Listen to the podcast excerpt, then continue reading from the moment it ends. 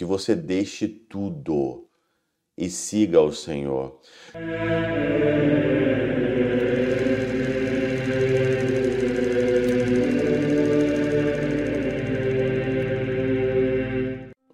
Em nome do Pai, do Filho e do Espírito Santo. Amém.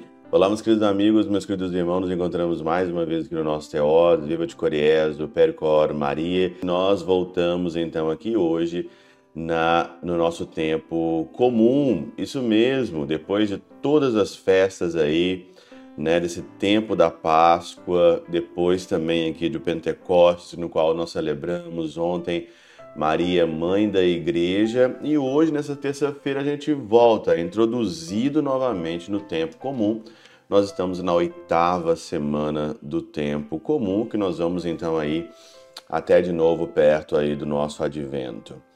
E o que, que Deus quer?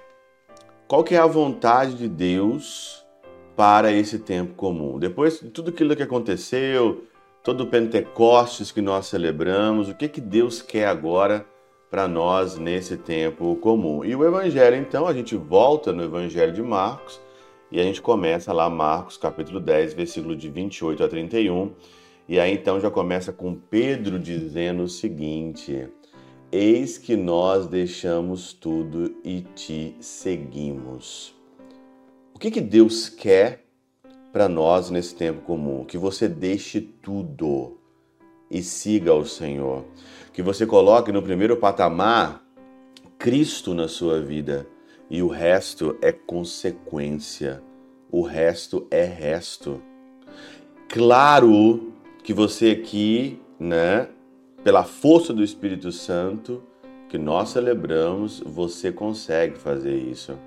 E aí então, o mais interessante aqui é que a resposta de Jesus fala sobre o prêmio, sobre a recompensa que todos nós é, teremos em deixar tudo pelo Senhor.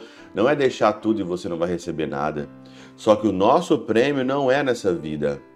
O nosso prêmio não é aqui, você não vai receber aqui, mas o Senhor promete para nós, em verdade, em verdade vos digo, quem tiver deixado casa, irmãos, irmãs, mãe, pai, filhos, campos, por causa de mim, do Evangelho, receberá cem vezes mais agora, durante esta vida, casa, irmãos, irmãs, mãe, filhos, campos, com perseguições e no mundo futuro a vida eterna.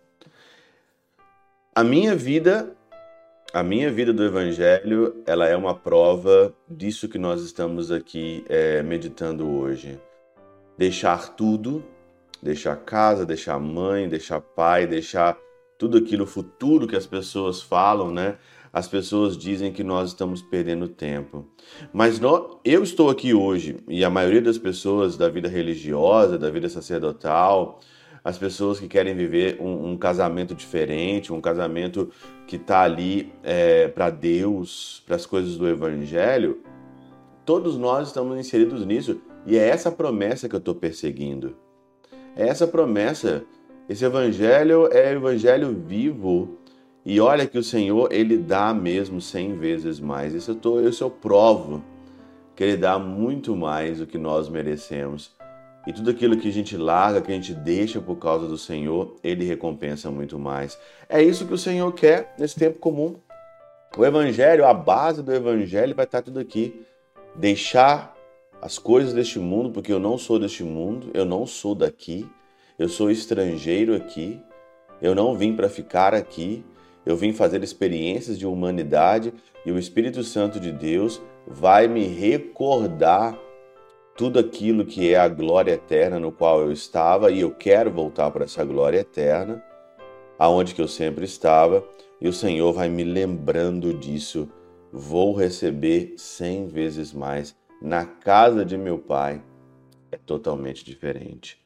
São Beda, na Catena Áurea, comenta o seguinte: se receberá o cêntuplo.